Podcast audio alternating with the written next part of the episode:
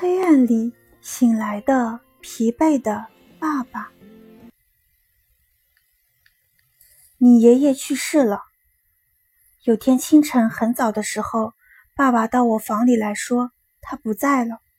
说完，他好像自己才听到这个消息一样，人像件外套一样皱缩起来，哭了。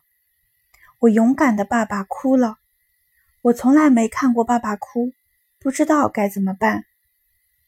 我知道他要走了，他会坐飞机去墨西哥，所有的叔叔婶婶都会去那里，他们会拍上一张黑白照片，在摆着白色花瓶的墓地边，花瓶里插着长毛状的花束，在那个国家里，人们就那样送别死者。因为我是最大的孩子。爸爸最先和我说起，现在轮到我来告诉别的人。我会解释为什么我们不能玩耍，我会告诉他们今天要安静。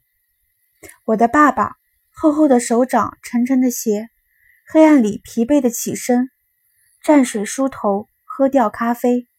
平日在我们醒来之前就走了的爸爸，今天正坐在我的床边。我想要是我自己的爸爸死去了，我会怎么做？于是我把爸爸抱在怀里，我要抱啊抱啊，抱住他。